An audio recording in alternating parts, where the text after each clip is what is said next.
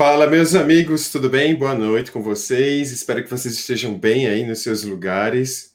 Por aqui tá tudo bem, na, na medida do possível, né? Vivendo esse momento aí de, enfim, isolamento, assim como vocês. Mas eu acho super importante a gente criar essas conexões, esse olho no olho aqui. Ontem eu não fiz, né, o episódio, eu senti uma falta danada, assim, da gente se encontrar, mas eu não consegui ontem, né, organizar o episódio mas hoje, pelo menos, eu vou compensar isso fazendo um episódio muito legal, eu acredito. Então, sejam todos muito bem-vindos. Falem aí de onde vocês estão falando. Eu quero muito saber se tem uma galera de Recife aí seguindo a gente hoje. Muito obrigado, gente. Boa noite para vocês mesmo, assim. Que bom que a gente está se encontrando nesse Late Week Show, que é um talk show sobre o mundo do design, ah, para a gente falar sobre, enfim, temas do design, do, do, desenvolvimento e até temas relacionados de uma forma bem inusitada. Eu acho que hoje a gente vai tratar, inclusive, disso, assim, dessas conexões do design, né, com outras uh, esferas, assim, da arte, da música, da filosofia. Meu convidado hoje é um cara que, assim, Sinceramente, eu, eu, queria conversar com ele há muito tempo já, há muito tempo, assim, e estava me planejando, eu acho, para fazer isso, sabe? E, e esse é o momento de fazer isso. Tanto assim, no, no formato desse episódio aqui, como nas coisas que eu quero conversar com ele. Né? Eu acho que esse é o momento. E hoje vai acontecer esse encontro aqui. Ah, tô vendo que tem pessoal de Olinda, legal, olha só. Que bom que vocês em Recife, bem-vindos a todos. André, Gustavo, bem-vindo, cara. Pernambuco, né? Você tá também. Pedro, aluno de Mabuse. Que bom, gente, que vocês estão aqui. Eu queria fazer uma breve introdução, como eu faço aqui para todos os convidados. Eu escrevo algumas palavras que eu acho que tem a ver com as coisas que eles vão trazer aqui para a gente. Então, eu queria falar hoje sobre essa relação arte-design. Né? São dois universos bem fascinantes, assim, para mim, pelo menos, e para muitas pessoas. Até é possível traçar aqui, assim, superficialmente, totalmente superficialmente, uma fronteira entre esses, esses universos, esses dois universos da arte e do design. De um lado, tem a arte como expressão, né, sem necessariamente estabelecer um compromisso fechado assim com, com o interlocutor. É uma, uma coisa mais aberta às interpretações. Do outro, tem o design, uma disciplina projetual, que assume o papel de solucionar problemas ou de atuar como instrumento para melhorar uma realidade existente. De qualquer modo, tenta se estabelecer um diálogo né, com, que faça sentido assim para o interlocutor. Mas será que esses universos são assim tão separados? A Luísa Magalhães, que inclusive está aqui, ó, eu quero mostrar para vocês, é, é, que é o, o, pernambucano, né, o designer pernambucano, que tem inclusive o Dia Nacional do Design em sua homenagem, homenagem ao seu nascimento, dia 5 de novembro, também era artista plástico. Essa nota do Cruzeiro aí, que vocês estão vendo, inclusive, tem uma coisa UX aí, né? Experiência do usuário. Assim, não importa como a pessoa colocasse na carteira, por esse design espelhado, a pessoa iria ler. É uma, um, uma abordagem de preocupação né, com o usuário. Eu acho isso incrível. E a sensibilidade que serve ao bom artista parece servir também ao bom designer. Meu convidado de hoje também é pernambucano e habituado a transitar nesses universos da música, da arte, da filosofia, do design. Vamos ver o que ele tem para nos contar hoje, o que é que ele tem aprendido por essas rotas aí que ele tem percorrido. Ele é consultor em design no César e professor em filosofia do design no mestrado e graduação em design da César School. Tem trabalhado desde 1990 com colaboração, comportamentos emergentes, remix de várias linguagens nas áreas de artes visuais, design, música e filosofia. Nos últimos anos, tem mergulhado no universo do design aplicado à saúde. Gente, maior prazer com vocês, Mabuse. Bem-vindo ao HD Mabuse. Meu querido, é, eu é que agradeço essa oportunidade, essas palavras todas. Você está me ouvindo? Está ouvindo legal? Tranquilamente. Eu agradeço essa. E é um momento mesmo que a gente, a gente se encontrou alguns momentos né, no ILA, em outras situações, em que sempre ficava a iminência desse, desse diálogo. É, né? É, é uma verdade. felicidade. A gente, é já trocou ideias. É, não, para mim é um, é um, prazer imenso, Mabuse. Assim, eu lembro que a primeira vez que a gente trocou ideia foi em 2011, em Belo Horizonte. Foi quando eu encontrei você no, no ISA, né? Foi, Direction South America de Belo Horizonte. É. Você palestrou, né, naquele ano foi, lá? Foi, foi, exatamente. Perfeitamente. Aí, assim, eu só vou reforçar antes, assim, você vai ter que me ajudar a botar alguma ordem nessa conversa, viu? Porque eu tenho uma tendência a abrir parênteses aí nas coisas. E, assim, eu só queria reforçar o que você falou antes do ah. Aloysio Magalhães e daquela nota, né? É, que eu acho fantástico, assim, eu tenho, inclusive está em algum lugar aqui dentro de casa, essa nota, a famosa nota do Barão, para quem é mais velho. Assim, Isso. é, lembra dessa história. Exato. E Sem dúvida. Tem um, um lado de UX que você está falando que é, é muito radical, porque é, a gente já fez projeto lá no César com, com banco, né? E aí uhum. tem uma atividade do cara que é o bancário lá, que recebe o dinheiro, que é encabeçar nota. Encabeçar Sei. nota é pegar todo o dinheiro que o cara recebeu e botar na ordem, no, na posição certa, a nota. Certo? Ah, sim, a, lo, sim. a loucura era num nível que na década de 70 para 80, que foi quando essa nota foi lançada, tinha um, um andar inteiro do Banco Central em algum lugar em Brasília, tudo, que era só Nossa. com gente para encabeçar a nota. Era um departamento de encabeçar a nota. E assim, aí a, o olhar dele para o usuário nesse sentido é muito além de à, à frente do seu tempo, né? É, é uma demais, coisa fantástica. Demais. Ele pensando mesmo em, em reduzir é, a é, possibilidade de doença para de ler, tudo mais, né? E Exato. aí, para reforçar esse diálogo com a arte que você está falando, é da mesma época os trabalhos de Aloysio Magalhães dos Cartemas, né? Hum. Que eu não hum. sei, é, em algum momento, se você não tiver imagem aí, a gente manda para o pessoal, depois, em algum, se tiver algum canal, que a lógica do Cartema era, era da mesma época. Então, assim, é, foi uma produção artística, na verdade, que alimentou. Aí é, eu sou obrigado a fazer uma triangulação, porque é pior ainda. É uma, hum. um, uma produção artística que tem um fundo político muito claro, que era Sim. a lógica que qualquer pessoa pode produzir arte. Então ele cria um método de produção artístico que é, democratizava a produção para além da necessidade de uma técnica. E, ao mesmo tempo, isso influenciou o, é, o trabalho do escritório de design dele nessa nota linda, maravilhosa. Baseado nessa, nesse espelhamento e repetição. Exatamente. Exatamente. Que Perfeito. o Cartema era isso, né?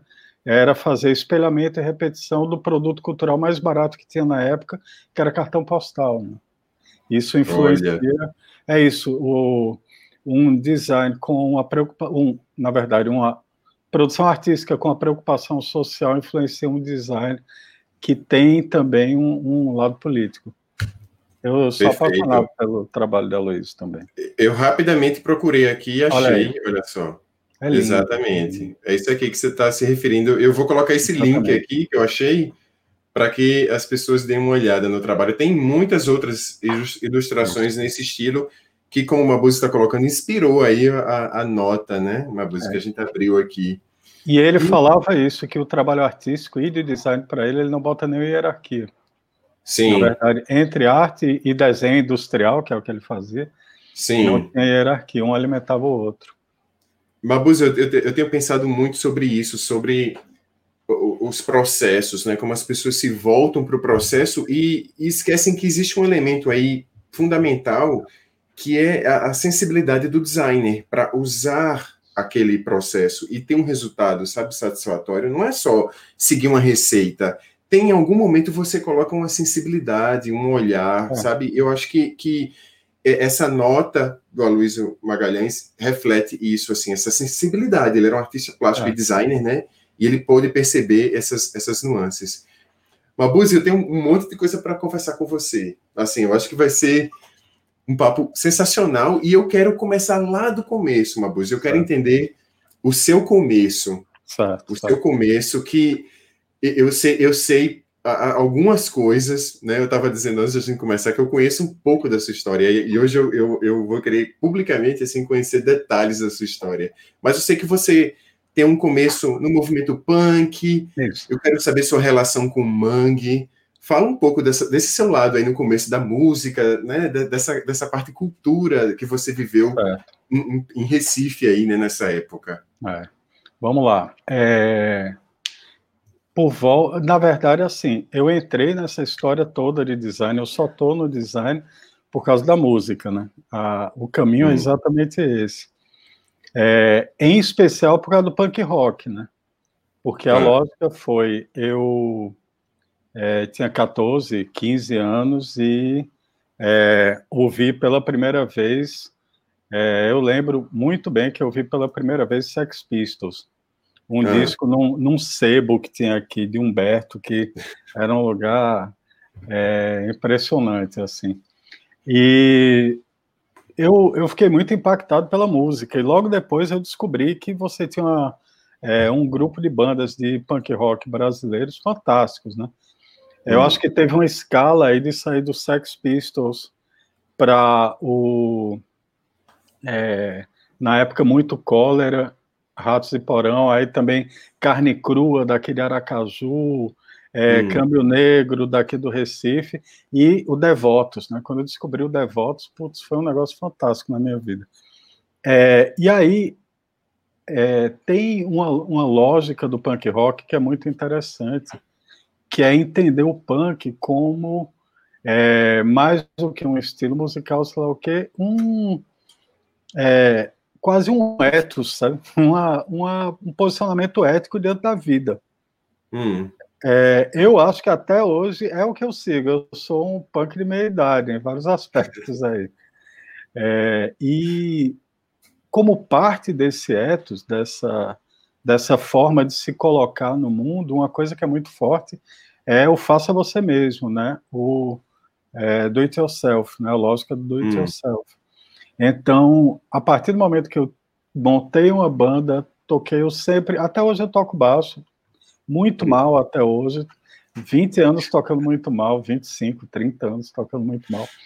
Mas é, a lógica de você, desde fazer a música até fazer a camiseta, da camiseta fazer a capa de disco, de fita cassete, fita demo, cartaz para colocar na rua, tudo mais para colocar na escola, né? Aquela coisa bem. É, eu me desenrolei e comecei a produzir por necessidade. E uma necessidade aí tem uma relação muito próxima com o que você falou, uma necessidade de expressão, né? Uma hum. necessidade de expressão que é, era uma expressão tanto musical, auditiva, como visual. Tinha essa, esse diálogo muito forte. E é, aquelas estéticas, né, do, do, sebo que você encontrava das capas, aquelas, né, aquela, aquela, aquela atmosfera, né? Você é. queria reproduzir também, né? Você se incorporava daquele contexto e queria reproduzir nas capas que você, nos cartazes é. e capas que você começou a produzir. É, tinha uma, é, era muito engraçado porque esse circuito de punk rock era muito, era uma rede social analógica extremamente hum. complexa, né? Do hum. tipo, a gente recebia, é, a gente recebia fanzine de outros estados, é, recebia é, disco importado, tinha, um, tinha uma uma relação entre Finlândia, Islândia, os países nórdicos, assim. Ao mesmo tempo, começa, isso está muito relacionado a um discurso político mesmo, você começa a ver é, coisas muito interessantes, tipo uma banda que tinha na Inglaterra chamada Crass, C-R-A-S-S, que era um coletivo que era também um um squatter, era, era bem interessante. E essa lógica do coletivo era muito presente o tempo todo. Hum.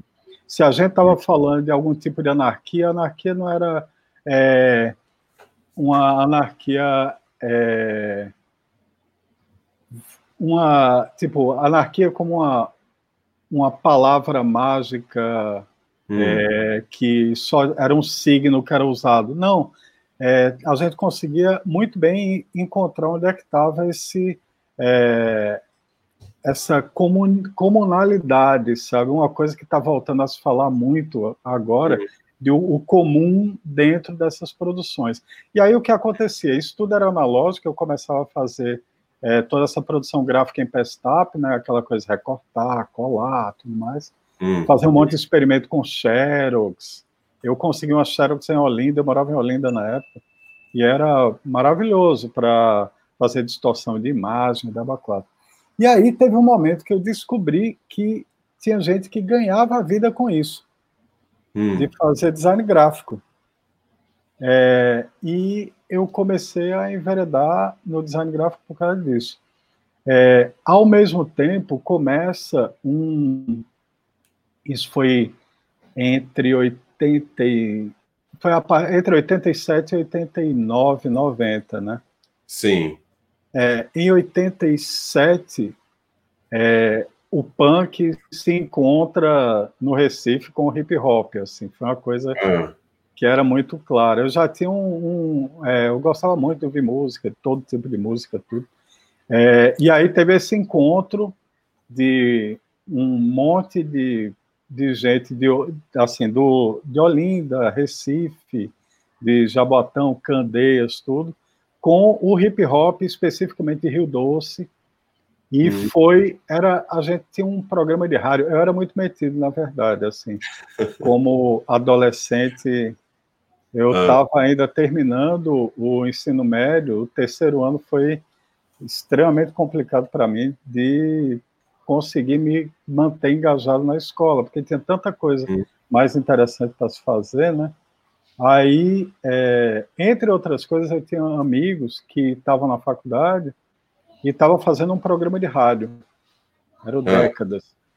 Esse programa de rádio, quem isso, fazia. Isso ali em 87, 88 já. Isso, é. Tá. Quem fazia esse programa era Renato L, que também é, é dessa parada toda do movimento. É, Fred 04 do Mundo Livre também fazia. Chico Sá, que é jornalista, também fazia umas, uns textos para o programa. Eu cheguei até a fazer locução nesse programa, era moleque, uma loucura isso. E aí aparece no, no estúdio dois caras bem magrinhos lá com um monte de disco de África Bambata e James Brown embaixo do braço, ah. dizendo que tinham ouvido umas coisas de techno que a gente tinha tocado, tecnopop mesmo, assim. Hum. É, Pós-Kraftwerk na Inglaterra, umas coisas, Heaven Seventeen, hum. umas coisas dessas, e eles entendiam que tinha uma conexão aí. E era Jorge do Peixe e Chico, né? Chico Science. Apenas, apenas, é. né, Bambuzi? E eles moravam perto de mim, né? Eles moravam em Rio Doce, eu morava em Casa Caiada. Aí, em 87, a gente acabou.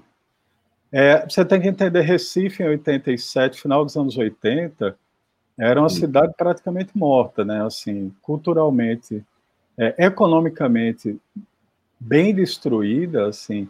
Hum. É, até hoje a gente tem uns problemas, você vê que não tem uma indústria forte aqui. Isso tudo meio que se acaba nos anos 80.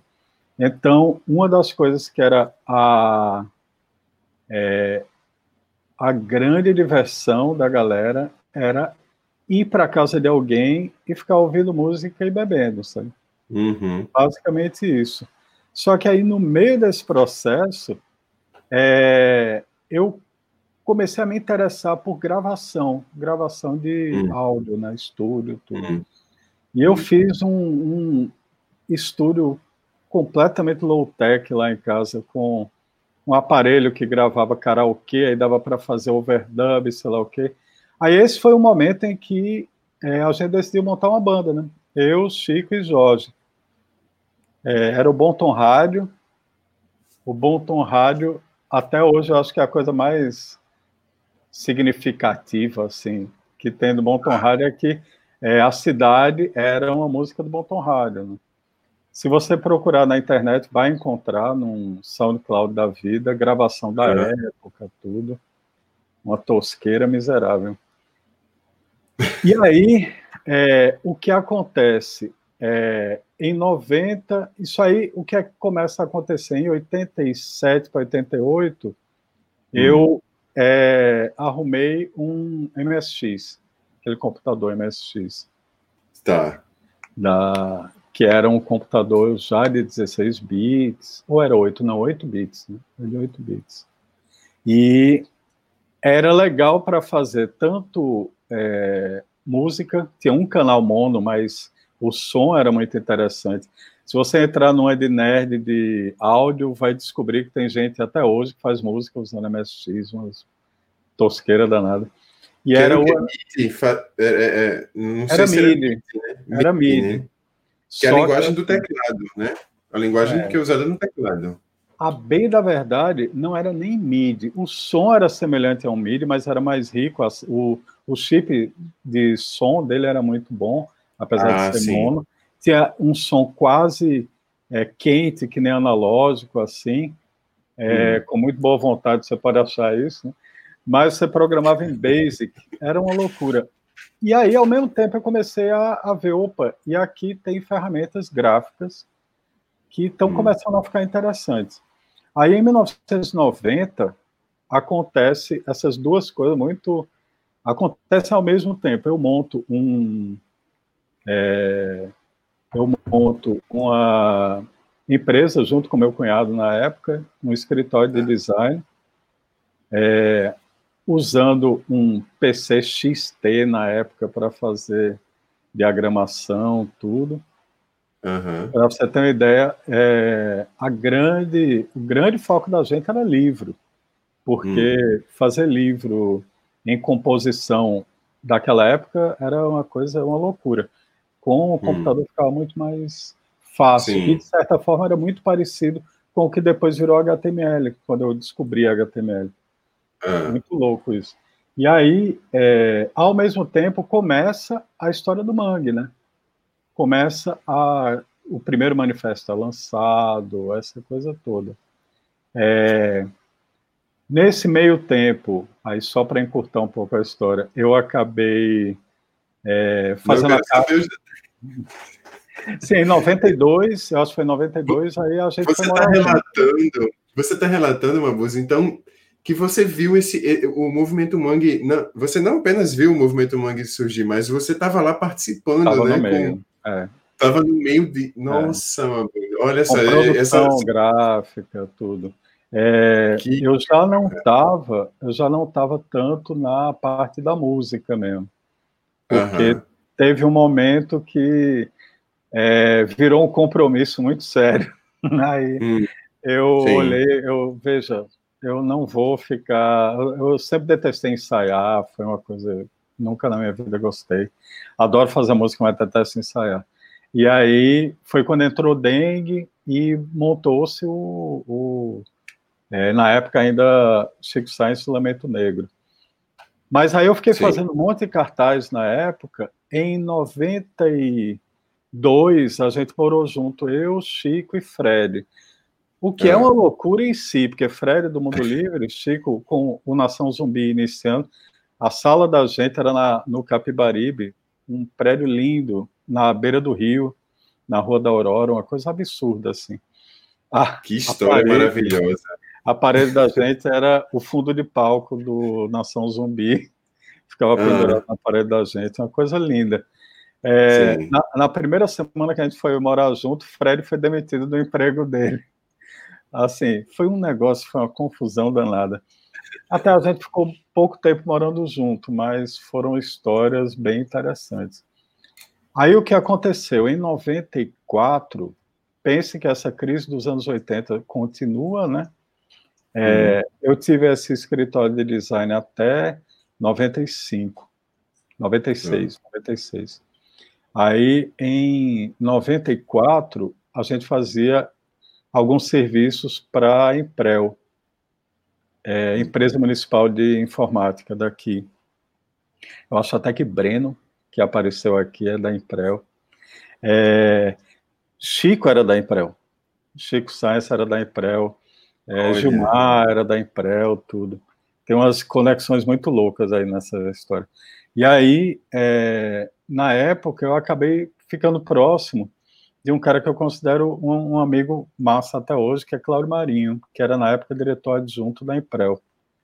Hum. E eu fui em 94 ter uma conversa com ele do tipo, olha, a situação tá péssima, eu não quero ir morar em São Paulo. É, como você tem porra, uma experiência de vida muito maior do que a minha, o que é que você acha que a gente faz numa situação de crise dessa, né? É, aí eu lembro muito bem de Cláudio chegar e dizer, olha, eu vou lhe dar uma uma ideia aqui que não é é, é para você pular num, numa, num abismo maior ainda. Mas tem um negócio que vai ser o lance daqui a pouco, que se chama World Wide Web, certo? Aí, isso foi em 94. Aí ele me apresentou ah. as coisas lá de HTML. E, entre outras coisas, a gente fez na época o Mangbit, um site chamado Mangbit, ah. que foi uma experiência bem interessante é uma experiência interessante até hoje para a gente entender a efemeridade das coisas no mundo online. Né? Uhum. É, não existe mais esse site. E hum. não existe no nível. A primeira versão, se a gente tivesse backup dele, é, ninguém ia ver como ele era. Porque não tem hum. mais nenhum browser que veja o que o HTML1 era entendeu? É interessante pensar Aí, isso. Eu, eu tenho vários trabalhos também que né, se perderam, não, não sei, mas é. É, nem é, é. onde estão, nem. nem... É. Exato, a materialidade, a gente, a gente achava no, no final do século, do século passado, a gente achava que a, é, o papel era coisa efêmera, porque se estragava tudo e o digital era eterno. Tudo, a gente está vendo que não é nada disso. Né? É, muito é. pelo contrário, a nota do Barão lá resiste muito mais do que uhum. o site Sim. do Mangbit. Da gente é... referenciar, né, Mabuse? Da gente referenciar coisas, é. né?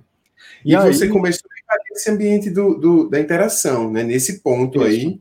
É, foi nesse momento. nesse momento. Foi. Esse momento marcou muito uma expansão é, de entendimento de mundo meu, né? Tipo, ao mesmo tempo que tipo essa chegada da internet, esse acesso à internet em 94, inclusive entendendo é, esse ethos punk, essa hum. ética punk, ficou muito clara hum. para mim nesse universo. E é, é uhum. é, interessante ver como isso mudou até. Mas era muito claro, tipo, o site do Mangue Beat que eu fiz naquela hum. época, ele tinha as mesmas restrições que a Wired tinha. Entendeu? Hum. Então, Sim. eu nunca conseguiria fazer uma revista aqui no Recife com a qualidade da Wired. Mas uhum. o site, a gente estava no mesmo nível. Isso foi uma coisa muito interessante naquele momento. E aí, é, por um lado, teve todo um, um acesso a universidades e discussões, tipo, é, o início do final dos anos 90, eu tinha acesso tanto a coisas que me interessam muito até hoje. A gente falando do punk, do anarquismo, tudo, tinha Hacking Bay, por um lado, é, e por outro tinha o Norman, né? O Psychology of Everyday Things. Sim, sim. Aí no final dos anos 90, né? É, exato. Aí Você essas coisas começam. Essas coisas começam a se conectar. Aí, uhum. em 96, eu morei um tempo em São Paulo, trabalhei no UOL lá.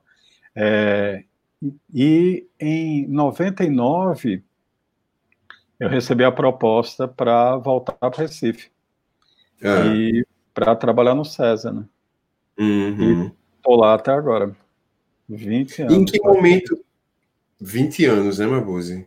Eu, eu, inclusive, é importante dizer, um dos primeiros episódios aqui do X-Lab foi uma visita que eu fiz ao César, né? Fui lá em Recife. Ah, você não estava, você estava viajando, mas eu, eu, fui é. lá, visitei o César, filmei, fiz, fiz um, um episódio no César. Eu, queria muito fazer essa visita e deu certo. E, Mabuse, então vamos lá. Então, em, em, que momento você entrou no curso de filosofia? A sua graduação, ah, né? Filosofia? É, exato. É, foi em que, que ano? É, foi em 2014, pô. Foi agora. Ah, ah então foi porque mais eu, recente. É, ah. porque o que aconteceu? Teve esse momento lá atrás, quando eu comecei a trabalhar mesmo em 90, que em 90 eu passei no vestibular também, mas hum. eu acabei não me interessando pelo curso lá que eu estava fazendo, né? É, e eu já trabalhava e foi aquela coisa, eu segui na, é, na na vida prática do trabalho de, de mercado mesmo, né? Uhum. É, e aí o que aconteceu é que eu comecei a sentir a necessidade com o tempo de me aprofundar nas questões que eu encontrava no dia a dia, né? Uhum. Eu estava, é, era uma situação muito louca, se você for pensar, mas assim, tinha quase 30 anos de trabalho, eu não vou nem uhum. fazer as contas, mas de 1990, trabalho profissional até agora, né? É, uhum. Em 2014, e é, não tinha concluído uma formação básica acadêmica, né? Uhum. Aí eu uhum. fui é, fazer. Eu decidi fazer uma licenciatura para início de conversa, porque é, eu já dava aula no mestrado profissional de design do César. É. Por, porque, como é um mestrado profissional, eu podia entrar pela experiência profissional que eu tinha, né? Era Sim. adequado. É, aí eu resolvi fazer uma licenciatura em filosofia, porque eu entendia, e assim, eu fiquei muito feliz que realmente é, eu tive um incentivo muito grande, minha esposa, de AID, para fazer hum. a licenciatura, inclusive, porque ela disse, pô, vai acrescentar em outros aspectos para você. E foi maravilhoso, foi uma coisa que eu fico muito feliz mesmo.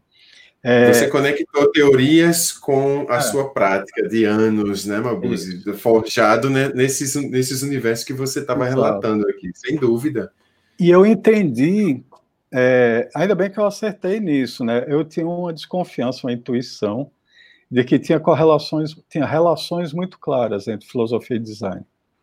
Ótimo. E elas apareceram. Eu quero saber mais, inclusive. porque porque eu, eu acho muito curioso. Veja, quando, quando a gente pensa assim, no, no, no pensamento racional, né, nesse amor ao conhecimento, esses são aspectos que fazem parte da filosofia e, e que fazem parte do design também, porque você precisa conhecer, né, para processar aquilo e, e, criar algo, né? O design tem esse esse lado. Foi isso que você foi percebendo? O que é que você descobriu desse, dessa, dessas interseções aí, desses, dessas é. rotas que você foi traçando? Vamos lá. É, vou pegar algumas palavras aí que você falou mesmo. Essa é, hum. uma uma coisa que você coloca da dessa busca do conhecimento, da é, de uma razão, uma racionalidade e tudo mais. Isso, Exato. na verdade, é um dos aspectos que o pensamento filosófico hum. traz, né? Na verdade, eu acho que a gente pode dar um passo atrás e entender é, que tem uma coisa que une é, tanto design quanto filosofia. Isso aí tem um monte de aluno meu que apareceu por aqui, os alunos já não aguentam mais me ouvir falar isso. É a primeira aula da disciplina, mas eu vou falar, eles me perdoem, ter que ouvir de novo. É, tanto filosofia quanto design podem ser conteúdo. É, ah. Por exemplo, você tem uma peça de design belíssima, ela é hum. conteúdo em si, ela assim, pegue, aí usar um exemplo clássico, aquelas é, aqueles utensílios domésticos das mulheres que eram designers, as estudantes da, da Bauhaus. É de um ali, é conteúdo puro. Uhum. Né? Ou então, por exemplo, é, na filosofia, você pega um texto de Roland Barthes, é, que ele, ele tá, tem uma, um texto que acho massa de Susan Sontag falando que Roland Barthes, quando escrevia crítica literária, ele estava fazendo literatura. Assim. Então, era já, era também conteúdo. Só que, ao mesmo tempo, é método. E o método é muito forte, tanto no design quanto na filosofia. Hum. Então, assim, tem um livro lindo de Roland Barthes que é muito associado a um livro de semiótica, mas eu puxo muito para um, uma reflexão filosófica mesmo, que é mitologias. É, o cara tem vários ensaios que são análises semióticas, semiológicas, na verdade, de vários aspectos e produtos culturais, tudo. E o último texto é o método. E o método, os textos são extremamente ricos, é, belíssimos de ler. E aí, quando você lê o método, você vê que tem um rigor científico nisso. É, hum. E o design tem isso também. O design, hum. ele é fortemente método. E, apesar de poder ser conteúdo. Aí, a lógica é, é esses métodos se... É, não é nem que se completam, se alimentam, mas eles podem ter um diálogo muito forte. É, por exemplo, quando você fala de como é, tem uma necessidade de uma, de uma. Ao mesmo tempo que você falou essa coisa da busca de uma racionalidade na filosofia, uhum. é, você fala do design, anteriormente você falou do design como é, não só o método é, racional e, e correto, ah, é isso cartesiano e tudo, mas tem também, né? É. Aí tem uma coisa que eu falo mais uma vez que é a primeira, é uma das primeiras aulas lá dos meninos lá na graduação, é, é que tudo que a gente faz, isso aí inclusive é massa porque é uma fala de um cara que eu gosto muito, Willem Flusser, que Flusser em que é, é, é Flusser relendo é, os gregos, relendo todo mundo que você imaginar que tudo que a gente faz é uma combinação de ética, estética e epistemologia. Ou hum. seja, tudo que a gente faz, tudo. Você pode estar fazendo um trabalho de design, contando uma piada, escrevendo seu doutorado. Sempre é uma combinação de ética, estética e epistemologia. Ou seja, é tudo é, uma articulação de conhecimento, pensando em epistemologia, uma articulação de, de conhecimento é, com uma dentro de uma forma específica, tá aí a estética, e seguindo uma série de valores. Hum. É, se você pega esse triângulo aí, você pode usar para analisar, e aí eu achei super feliz você abrir esse vídeo com a nota lá do Barão, porque você pode analisar a nota do Barão com isso. Uhum. Ele tem, assim, uma, é, uma articulação de conhecimento que propicia aquele produto no nível. É, ele, e essa articulação de conhecimento, eu acho lindo que Frank botou aqui toda criação científica é obra de arte, toda criação artística é articulação de conhecimento, que é uma frase de Flusser, né? É, que é justamente isso. O, é, no caso da nota do Barão é mais radical, porque a articulação de conhecimento vem de uma produção artística. Sim. E aí tem um objetivo ético, tem um valores associados, essa coisa que a gente estava falando do X aí, e dentro de uma forma específica. Ele podia. Lá dos temas, né? Uma música que a gente começou no começo. É. Aí, se você pensa dessa forma, é um modo, inclusive, de você é, dirigir sua produção de design de uma forma mais sofisticada. Uhum. Sim, é, sem é dúvida. Pelo menos o que eu acho, assim.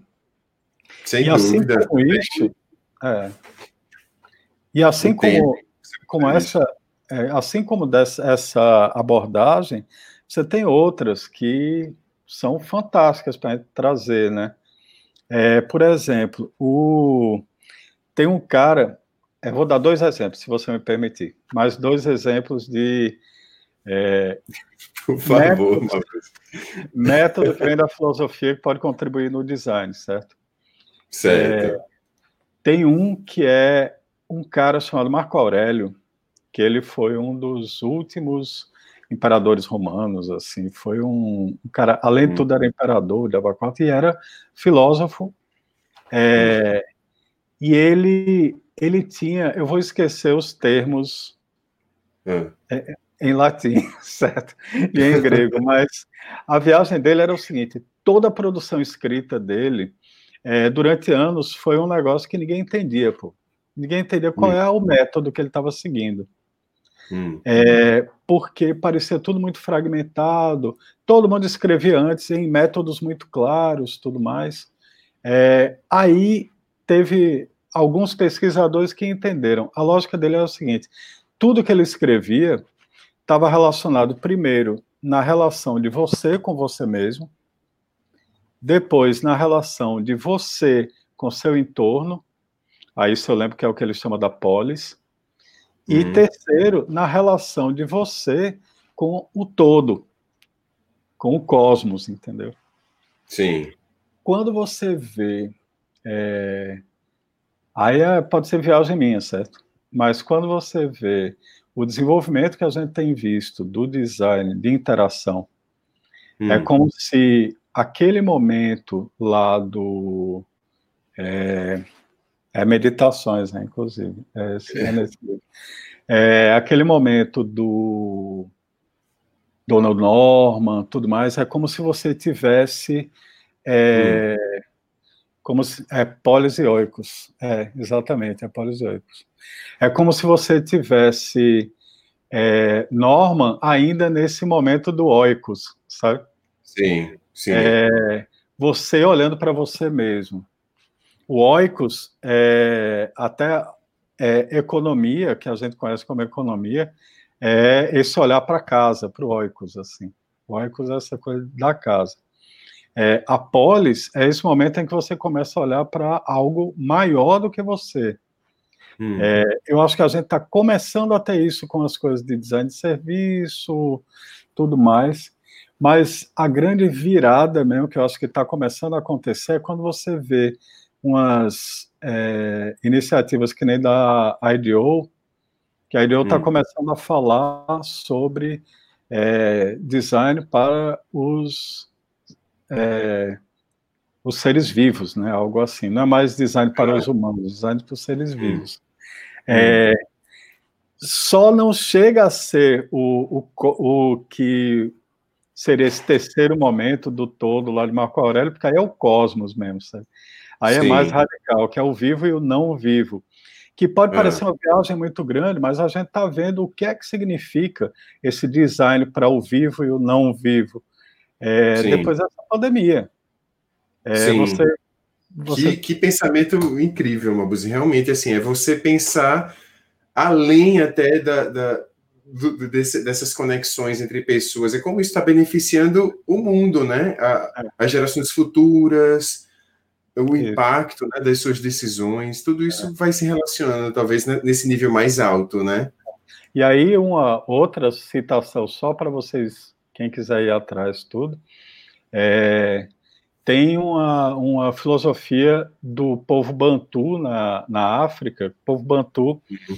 a matriz linguística Bantu, ele pega ali de Camarões até a África do Sul, que uhum. o nome é Ubuntu, Ubuntu igual aquele sistema operacional maravilhoso lá de Linux. Sim, Ubuntu. sim.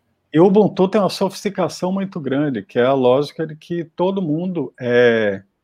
Tipo, se existe um crime dentro de uma aldeia, a hum. responsabilidade hum. do crime é de quem comete o crime, mas também é da aldeia toda.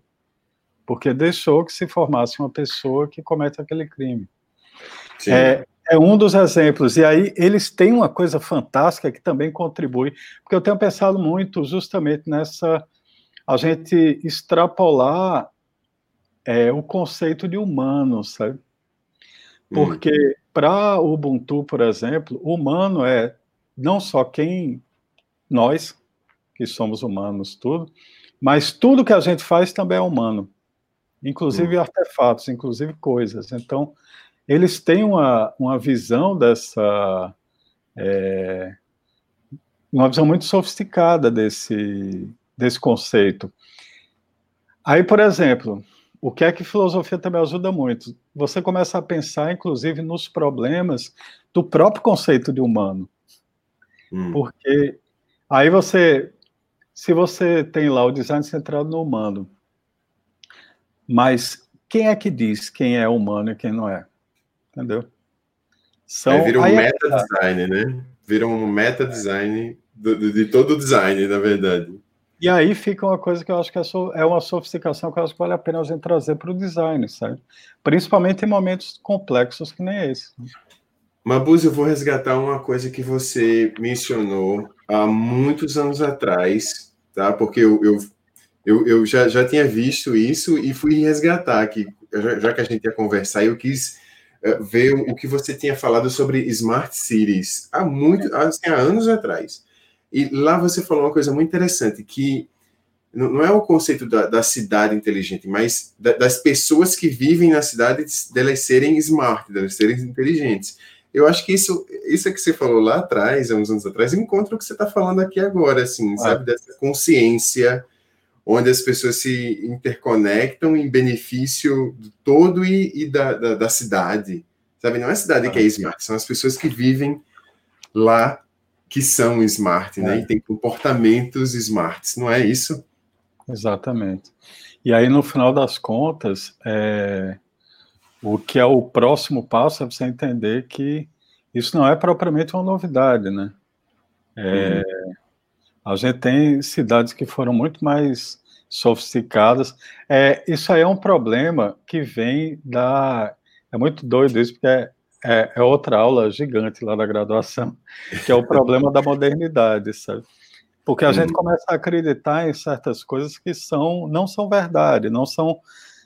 A gente naturaliza, por exemplo, o progresso, né? Hum. É, a, a, o termo progresso é, é muito recente. A ideia de que você tem uma linearidade no tempo que vai levar sempre para algo melhor depois, que é a, que é a base da, do mercado de software, inclusive, que você vai apagando o passado, porque o passado não é relevante tudo, é muito danoso em vários aspectos. É, a gente teve, a América Latina tem uma, isso é muito interessante, a América Latina tem um histórico de cidades que tinham um nível de sofisticação é, absurdo, assim, não só os Exato. astecas, tudo, hum. é, que são os mais falados, né, sempre, é, mas aqui no Brasil mesmo, assim, a gente tem, uhum. é, para você ter uma ideia, tem um livrinho de um cara, Antônio Risério, é um livro chamado A Cidade no Brasil, que ele fala muito uhum. bem dessa polêmica, que é o seguinte, é, onde a gente tem o Xingu hoje, hum. é, você tinha uma quantidade enorme de pequenas cidades interconectadas por estradas. Uhum. E a gente sabe que são pequenas cidades porque elas tinham é, viveiros de criação de tartaruga em cada um deles, assim.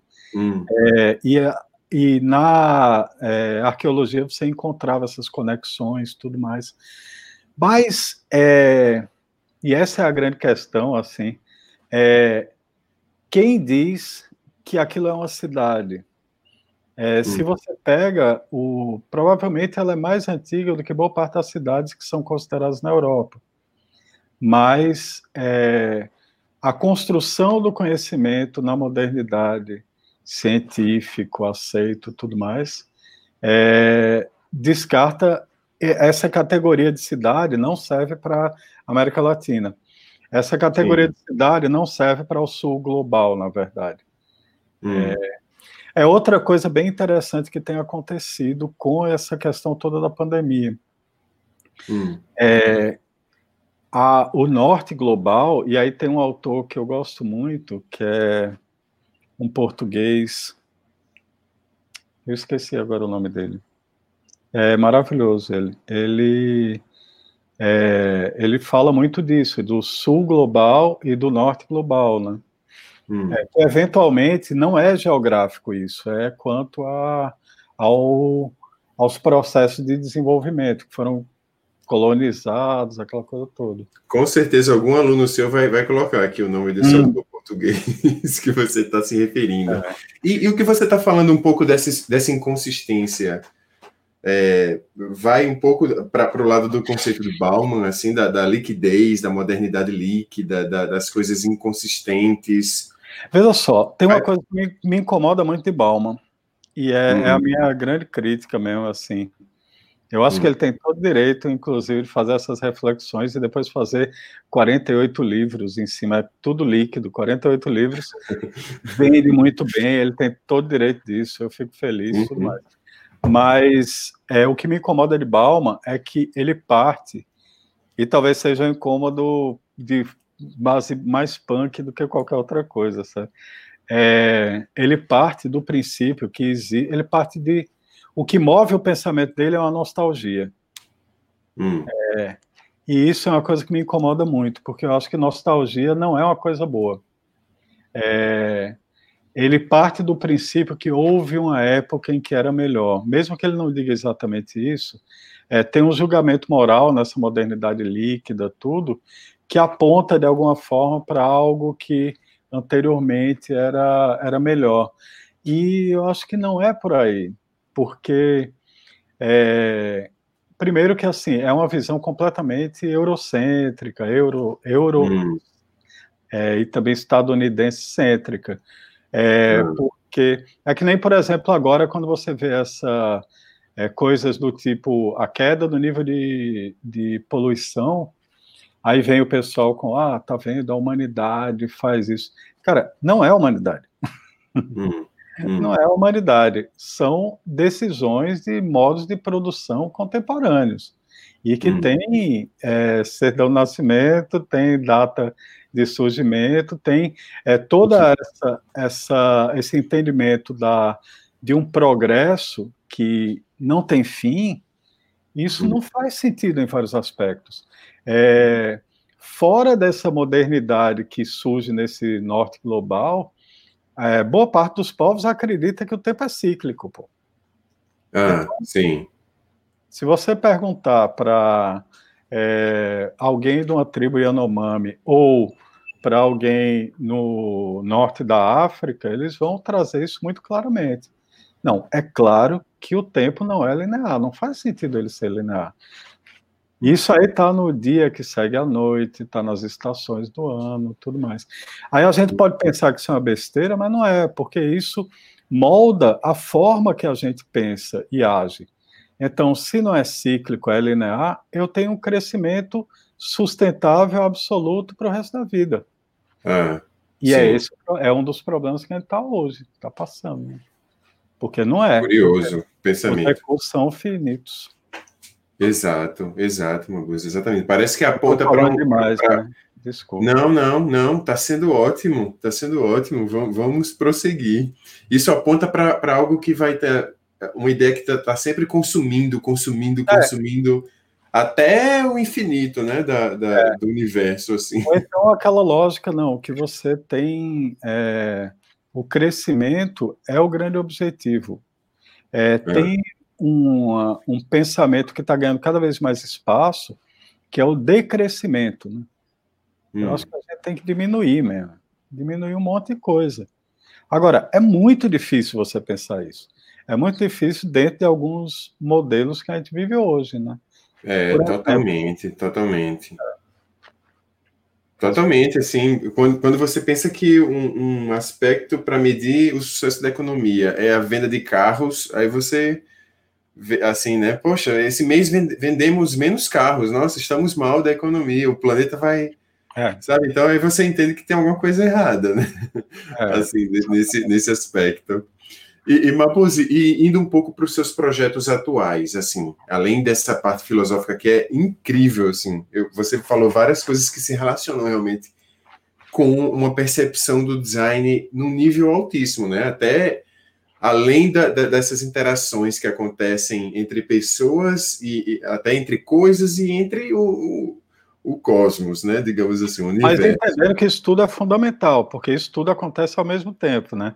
Da mesma Sim. forma que você tem que pensar nesse todo, que, que é pensar no, no planeta, no, no que é vivo e o que não é vivo, você tem que garantir que o aplicativo que o cara vai receber a renda básica funcione, entendeu? Uhum, exato. Não é, eu não estou botando, inclusive, hierarquia, só para não deixar de pensar no todo. Né? Tá, ótimo. E, e fa falando um pouco dos seus projetos atuais é, relacionados à saúde, né? A saúde e design. Né? Eu certo. sei que você está atuando nisso. E, e deixa eu relatar para você um, algo que aconteceu essa semana comigo. Eu usei o RAP, né? Uhum. E, e, eu pedi lá, sei lá, quatro ou cinco tomates, unidades, porque é o que eu consumo aqui, assim. Um, cinco tomates duram aí vários dias. E aí, o que, é que, que, é que aconteceu? O cara trouxe 5 quilos de tomate, entendeu? Quando, quando eu recebi, eu, eu, puxava, assim, os sacos de tomate, eu disse, meu Deus, o que é que eu vou fazer com isso, assim? E, e, e esse é um aspecto que eu fiquei pensando, nossa, será que tem algum ruído nessa interface que fez com que a pessoa não, não tivesse compreendido, sei lá, o que está vendo, né? Antes de culpar o, o, o, shopper, né? Como é chamado, o cara que vai lá comprar, a pessoa que vai e faz essa, esse, esse, essa coisa de utilidade pública, viu, Marcos? É. Eu acho que hoje isso assumiu um, um caráter muito importante. É Será que esse, esse aplicativo tem um, uma coisa que está prejudicando? E aí eu fiquei pensando na sua atuação como com, com, essa parte da saúde, porque imagina, né, uma dose errada, né, como é que eu queria que você falasse um pouco da, da, da, da, da sua atuação nesse aspecto do, da saúde, nesse momento, desses certo. projetos que você tem feito e dessas, dessas suas preocupações, né, com interface, erros, né, diminuir essa, esses ruídos. Certo. Fala um pouco para a gente. Massa. É, vamos lá. O é, em, em, especial, só quero fazer dois comentários quanto à sua situação dos tomates aí. É, um comentário é que, na verdade, você tem um, várias camadas de problema, né? Você tem desde uma camada, provavelmente de interface, que a essa altura você não sabe se você não viu direito que era um quilo que você estava pedindo, ou se uhum. era uma unidade, porque é ruim a interface mesmo é, você tem esse peso da responsabilidade no cara que está o shopper, né? Tudo mais. É. Que deve ter uma interface ruim do lado dele também. E você tem o problema desse, dessa plataforma mesmo, que uhum. talvez não faça sentido isso não ser um serviço público, principalmente no uhum. momento desse, né? Sim. E a outro, outro comentário é que é uma ótima oportunidade para você aprender a fazer molho de tomate, né? E pegar e Fazer um molho de tomate caseiro é uma ótima oportunidade. É... Pensei nisso, pensei nisso.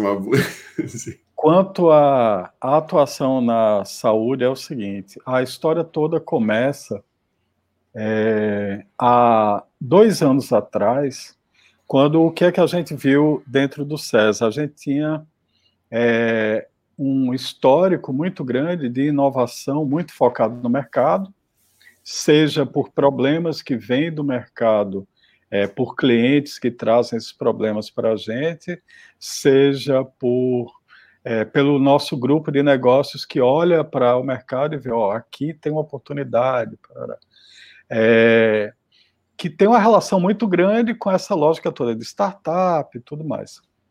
É, ou uma inovação focada muito por uma tendência tecnológica, que isso hum. foi muito crítico em alguns momentos. Se a gente pensar o início do CESA, o Centro de Informática da Federal, é, o Java era uma tecnologia que era que mudou muita coisa e a gente teve uma excelência nisso e isso foi importante.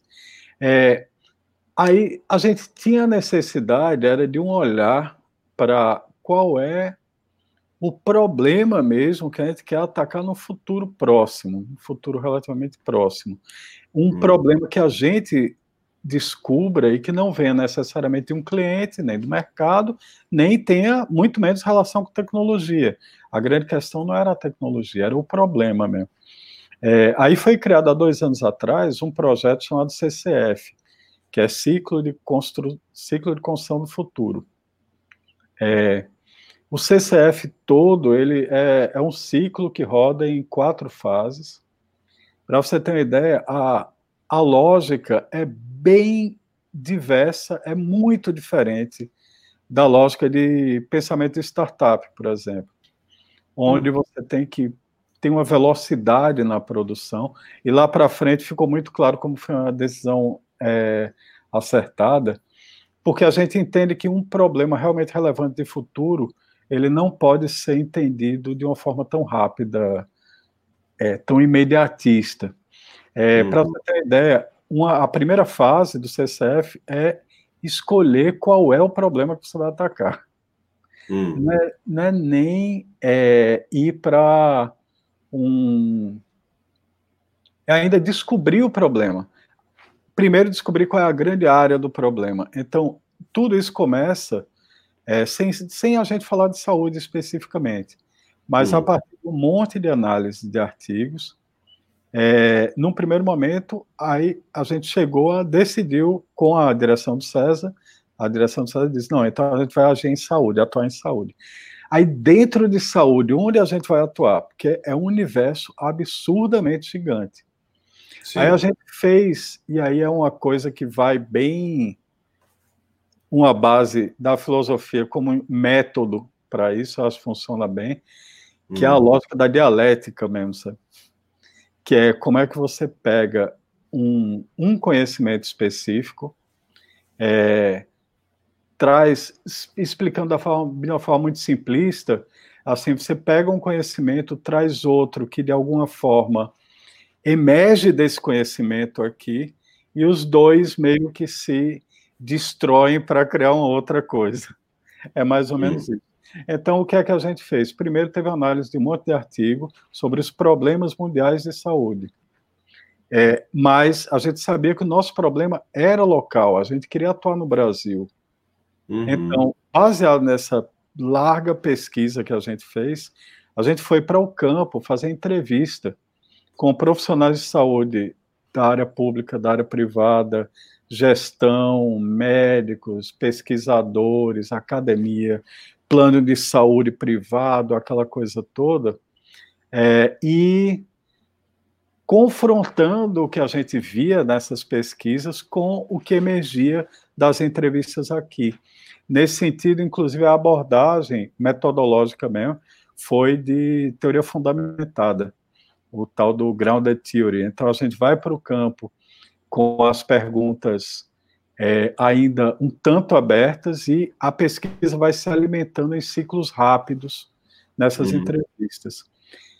O final dessa fase, isso já é a segunda fase, isso foi a primeira fase ainda, a gente foi escolher o tema que a gente ia atacar.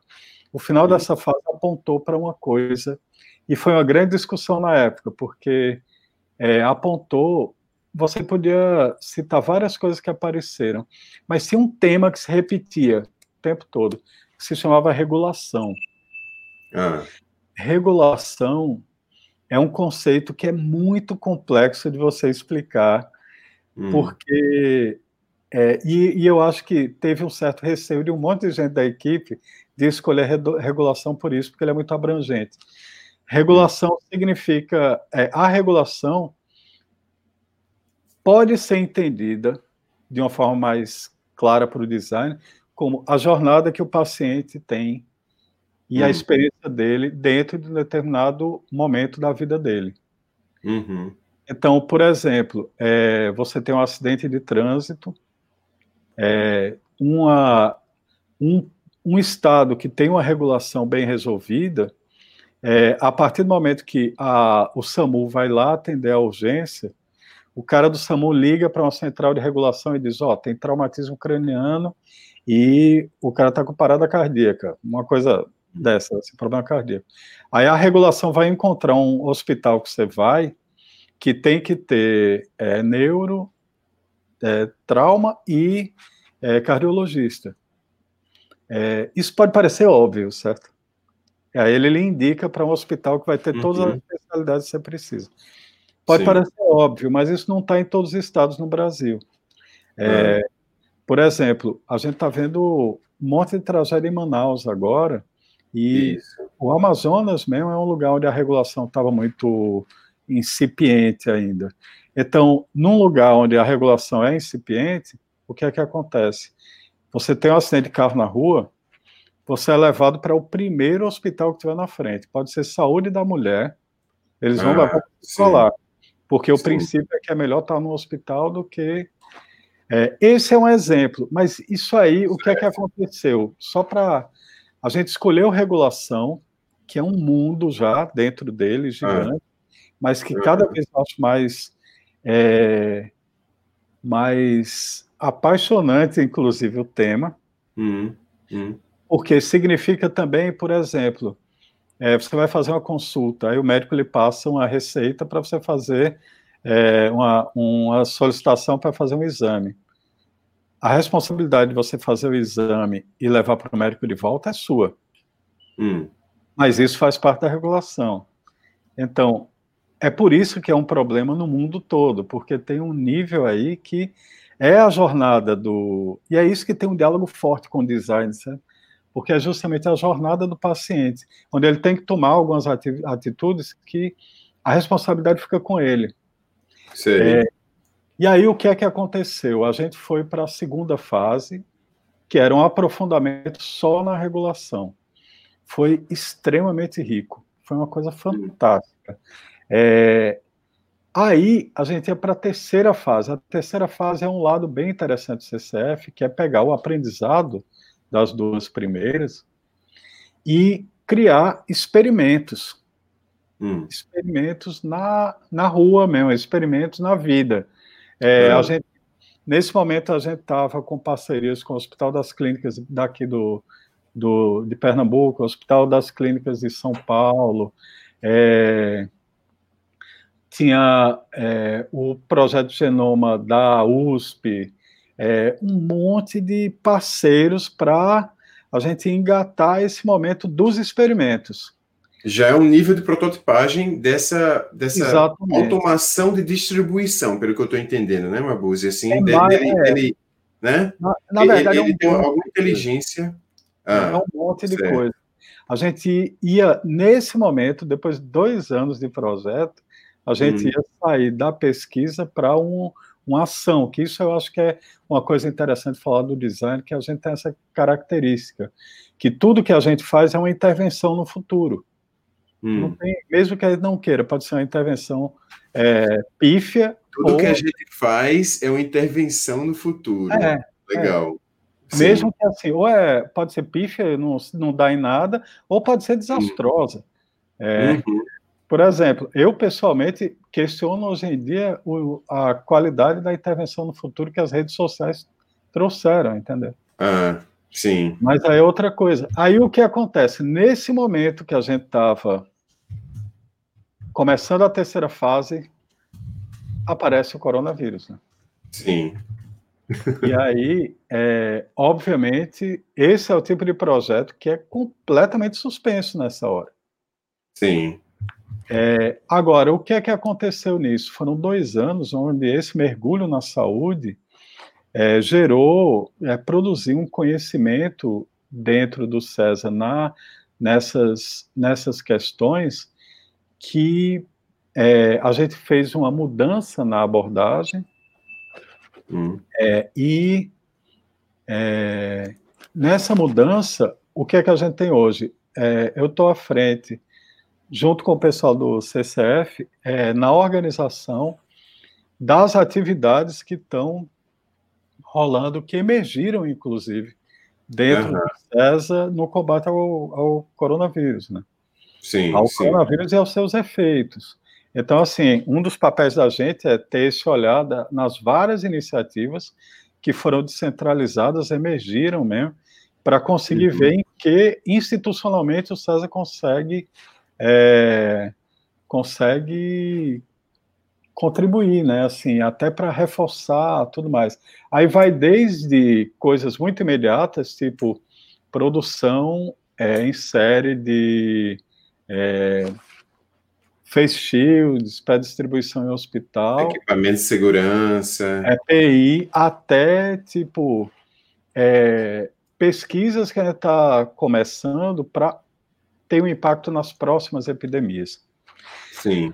No meio disso, a gente percebeu, e assim, no meio disso é tipo, cada semana a gente tem uma novidade, né? Então, a gente percebeu que todo o aprendizado da gente com regulação poderia ser muito significativo para esse momento que a gente está agora. Sim. É, onde a gente teria. está é, vendo isso, né? A gente teria que ter um, uma visão mais sofisticada da triagem, por exemplo.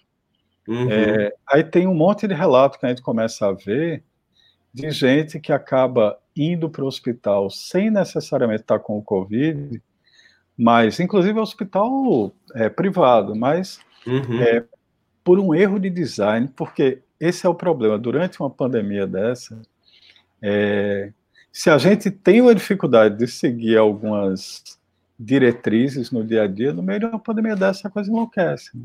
Claro. Então, isso é uma coisa que eu estou bem interessado agora. É como é que a gente consegue contribuir principalmente nesse momento de indicação, de triagem, de para evitar a contaminação de quem não está doente. Né?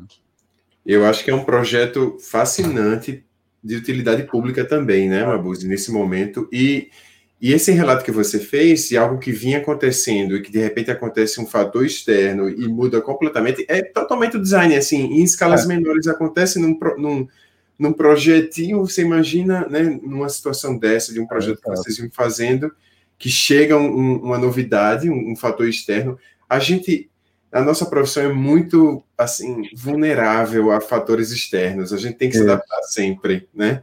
É. E acho, acho, que é isso que vocês estão fazendo agora, uma é. se adaptando a, a essa Exatamente. situação atual. É. E aí tem coisas interessantíssimas, sabe?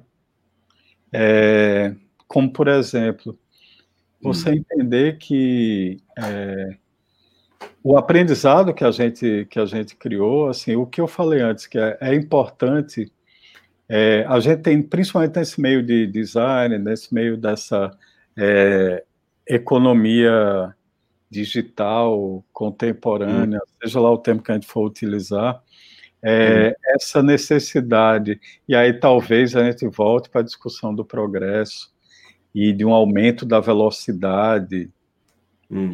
É, isso é um problema radical, por exemplo, para as startups de saúde.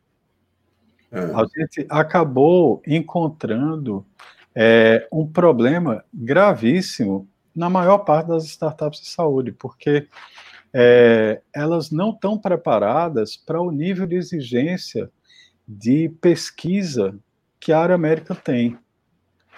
É, tanto é que uma das coisas que a gente estava apoiando antes disso, do mundo virar de cabeça para baixo, era uhum. justamente junto com um, é, um outro parceiro a criação de apoios para que seria mais do que só uma, uma incubação, mas um apoio científico mesmo para essas startups, porque o cara para ter uma ideia massa, mas a primeira coisa que você pergunta é, tá bom, esse algoritmo é muito legal, mas você tirou de onde isso? Ah, não, o banco de. Isso aí vai ser. É, o exemplo, para você ter uma ideia bem clara, eu acho que é bem bem a pegada daqui também, uma, uma ideia bem clara quando eu falo esse problema das startups de saúde.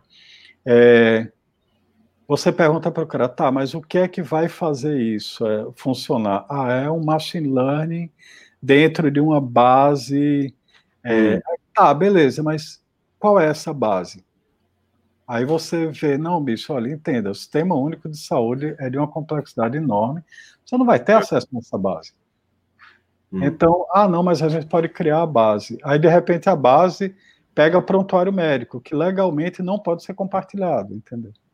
Então, isso foi um aprendizado da gente, que a gente, inclusive, está revertendo quando encontra justamente startups de saúde que a gente vai trabalhar junto.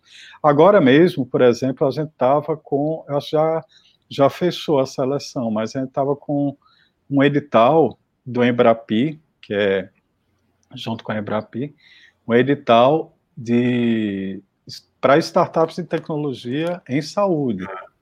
Hum. E Aí, esse aprendizado de dois anos da gente foram críticos para a gente conseguir encontrar o que é que pode ser mais significativo da, de apoio da gente. E também outra coisa, a gente sabe muito melhor em que a gente tem que apoiar agora. Com certeza, muito mais do que se vocês fossem começar agora, né, a investigar é, isso. É um aprendizado muito valioso. Mabuse, que maravilha, que papo sensacional, assim, ah, eu, eu sabia, eu sabia que ia ser assim. eu quero muito agradecer a você. Eu a gente agradeço. Aqui ao final. E agradecer também a todo mundo que está aqui acompanhando. Também. Obrigado mesmo, Mabuse. Poxa, agradeço. que privilégio aí dos seus alunos, viu? Hum. Ter acesso a esse conhecimento é. aí. É, é, verdade, tem que ser dito isso aqui e, e deixar marcado aqui. Que maravilha, que ah, papo ah, que sensacional. Mais uma vez, muito, eu, muito obrigado, viu? Eu agradeço o convite. Eu estava se devendo isso há muito tempo, né? É verdade, Mabuzi. E foi Nossa. sensacional, né? Assim, bom, adorei, a gente não, não, não planejou a, a dimensão de, desse, desse palco aqui, que vai ficar gravado para quem quiser conferir depois e vai também ser convertido em podcast, vai ficar ah, lá no Spotify em todas Legal. as plataformas Android e Apple aí que vocês encontrarem. Gente, muitíssimo obrigado. Deixa eu fazer aqui uma coisa antes, Maguzi, só para é. gente, a gente finalizar, só para eu, eu abrir aqui uma, uma tela.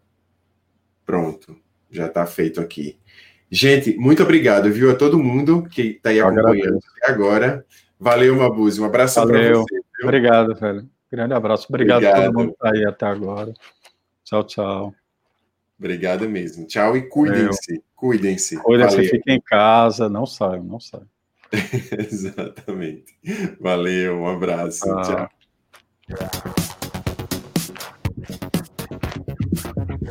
Valeu, galera. Muito obrigado, viu? Tchau, tchau.